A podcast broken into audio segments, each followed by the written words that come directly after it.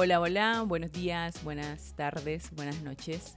Un saludo muy especial desde aquí, desde un rincón muy bonito, desde un rincón de Galicia, aquí en España.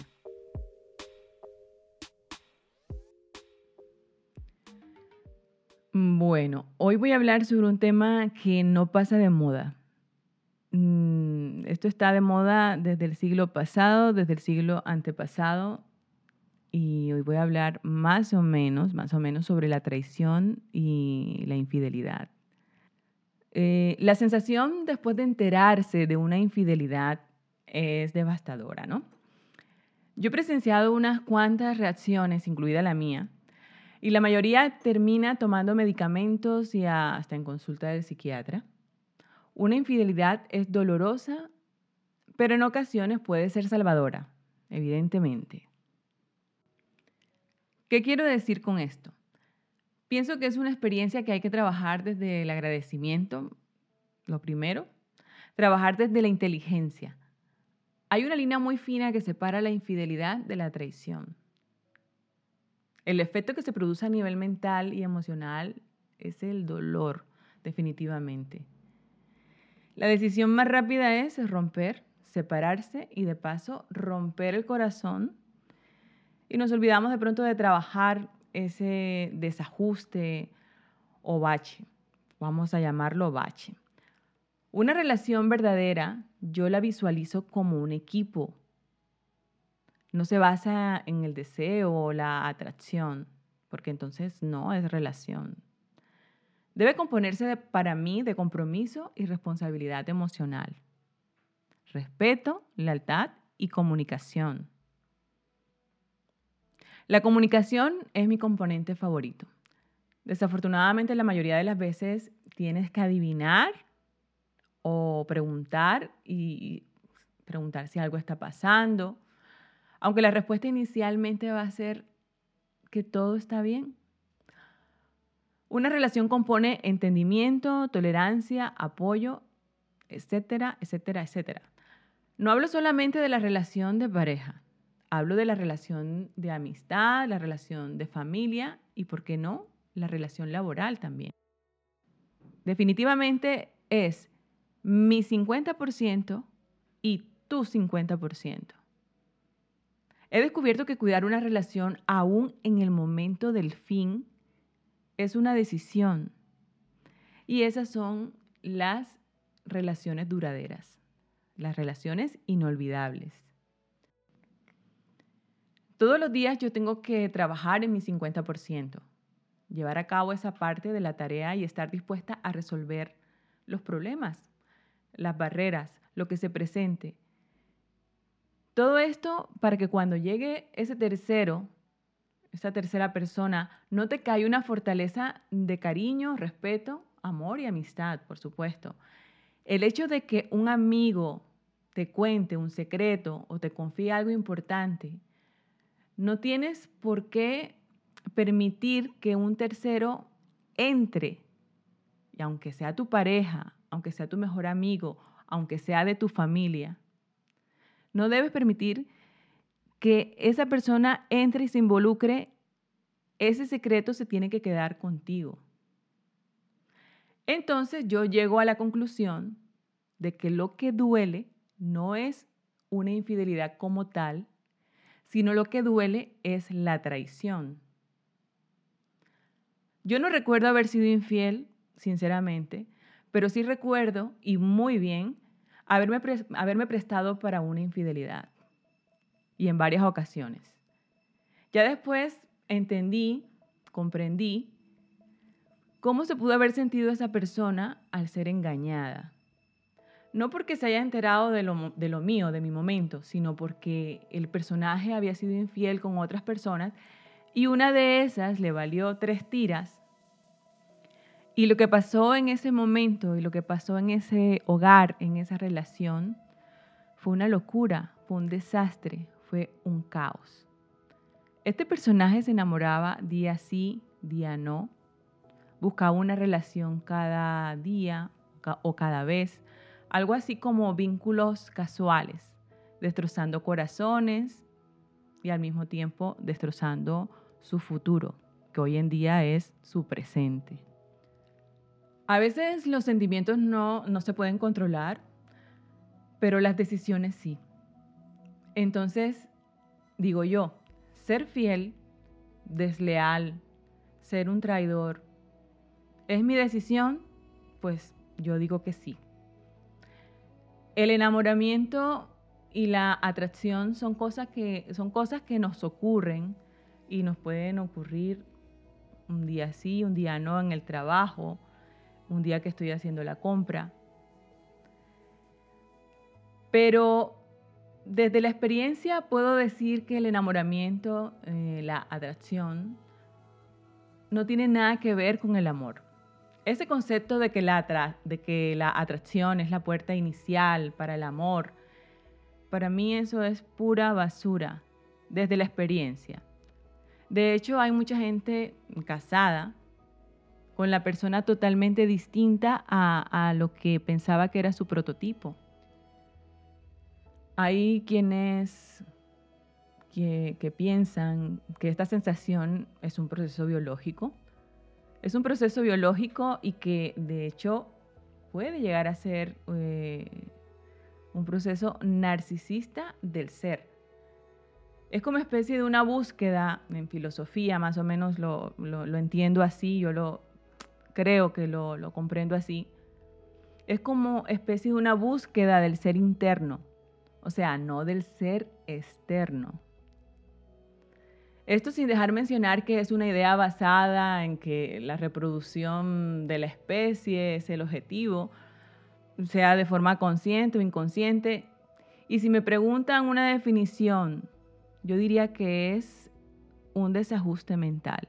Ese momento de atracción en mi opinión, es un desajuste eh, mental. Sin duda, un estado de éxtasis maravilloso, fabuloso y que es necesario. Es agradable definitivamente. Pero para mí el amor se compone de conversaciones y de conductas, de conversaciones y de actos. Yo veo el amor como algo sagrado, como algo que va en una dirección, como una, como una dirección perfecta dentro de las imperfecciones. Y paso, yo paso totalmente de los requisitos sociales, totalmente. Me preguntaba a alguien de que cómo era el perfil de una persona infiel, porque bueno, por estos días, bueno, por estos días no, hace un par de meses he estado preguntando en el trabajo, a eh, algunos pacientes, a gente que conozco casualmente, Em, y voy preguntando, eh, ¿para ti qué es eh, ser infiel? ¿Para ti qué es la traición? Y bueno, y alguien me dijo, oye, ¿para ti cómo es el perfil de una persona infiel? Pues yo no creo que haya un prototipo ni un perfil. Yo simplemente pues eh, puedo decir que, que tengo un top. Y yo lo llamo el top red flag y es el top 5.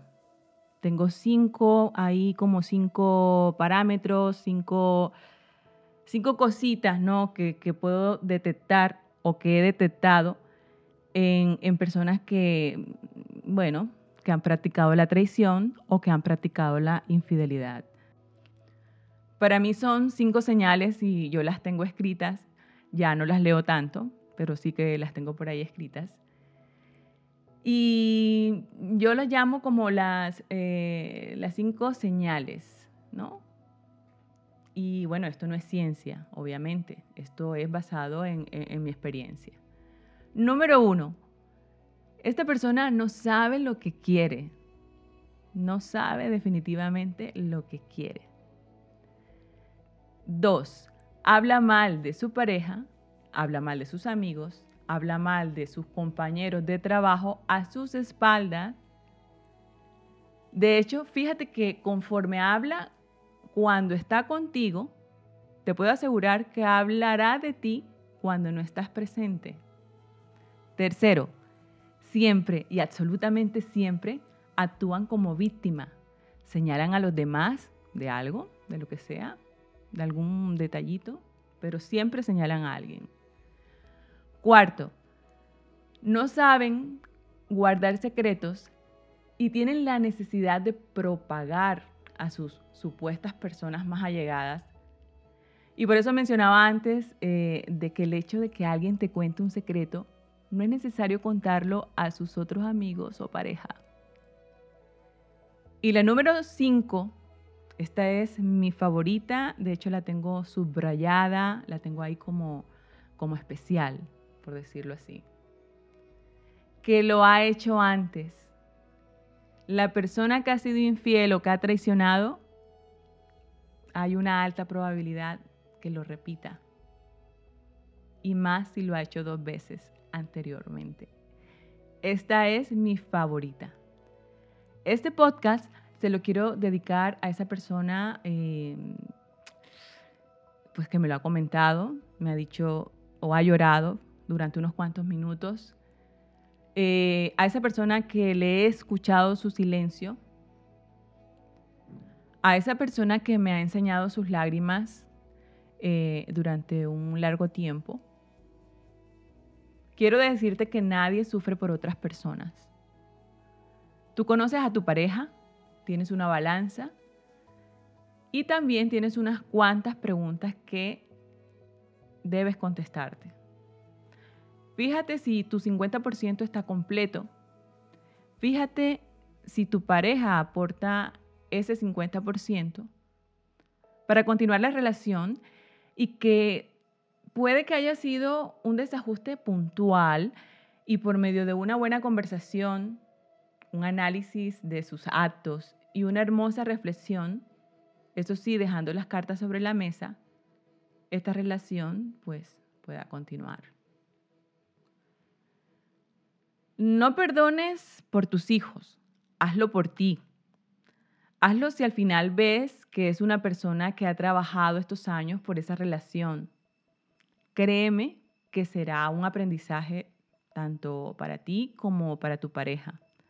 Ahora, si sabes que esto va a volver a pasar, porque tú lo sabes, tú lo sabrás, entonces no le des más vueltas y toma la decisión. No caigas en ese juego tóxico nada más por una autoestima mal trabajada, de continuar donde ya sabes lo que va a suceder en un periodo de tiempo. Ya tú sabes lo que va a pasar en, ese, en, un determinado periodo de tiempo. He sacado la conclusión de que nadie sufre por nadie. Yo he aprendido y he notado que simplemente mm, he vinculado mis carencias con las personas que hurgan en las heridas del pasado. Igual hoy en día puedo decir que vivo agradecida de ese sufrimiento porque ha sido luz, ha sido guía para fomentar el trabajo que hago conmigo misma. Y no es masoquismo, no es masoquismo, es trabajar el dolor. Es trabajar el dolor pero de una manera distinta. Yo necesito seguir sabiendo qué es lo que me irrita, qué es lo que me molesta para seguir evolucionando. Por suerte, ya no recuerdo la última vez que sufrí por no recibir un mensaje. Mm, y no sé, creo que, creo que es, mi, es que mi bienestar no viene de afuera hacia adentro, aunque a veces se me olvida.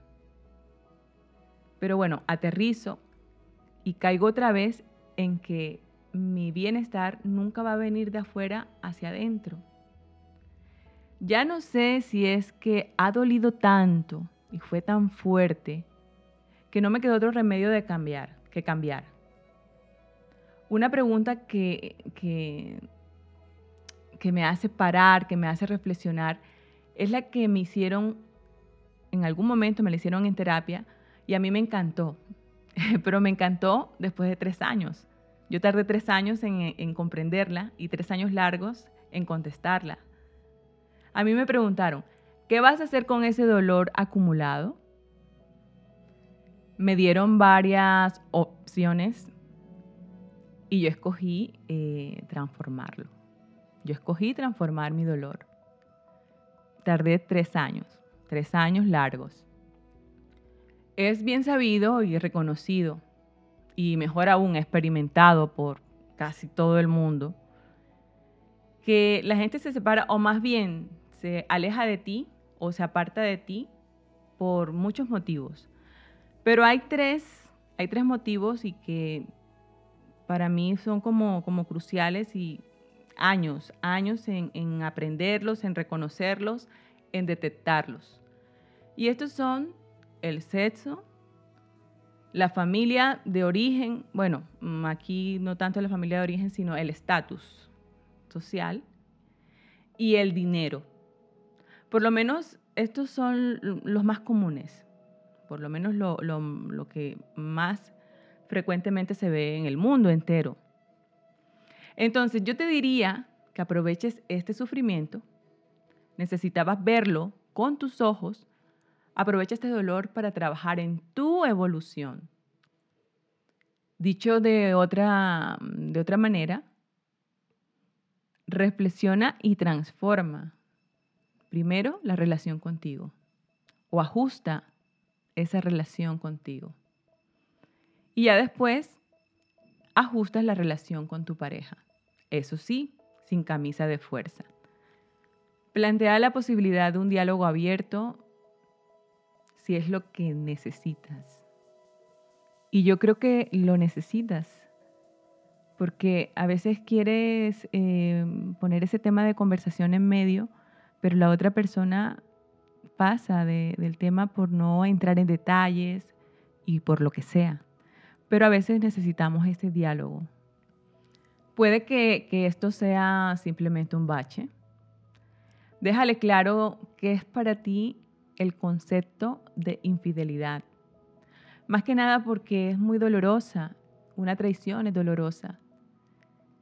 Y así esa persona pueda darte lo que tú quieres, lo que tú necesitas, lo que te hace, lo que te hace bien. Eso sí, obviamente sin juicios.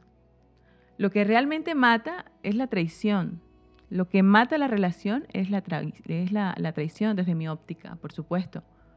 Cuando hay una traición, una relación nunca va a ser igual, pero puede transformarse. Ya no sé si para bien o para mal, pero de que se transforma, se transforma. Entonces, establece algo así como un acuerdo, más o menos, y haz que se respete sin confrontación y sin interpretaciones tontas. Transforma este dolor, sin, eh, eh, transfórmalo en sabiduría, porque si no, se va a repetir sea con esta persona o con otras personas que conozcas en adelante. Yo escuché una frase que, me gustaría pues aquí mencionarla. Em, no recuerdo de quién, la verdad es que estoy, he estado buscándola para, grabar este podcast y hacer como especie de un, feedback o algo mm, más de modo personal, pero mm, realmente no recuerdo de quién, de quién fue o de quién es, pero sí que recuerdo la frase y, y me encantó. Y dice, cuando una persona te demuestra lo que es la primera vez, créele bueno, yo de momento me despido. Em, hasta el episodio número 5 y se les quiere.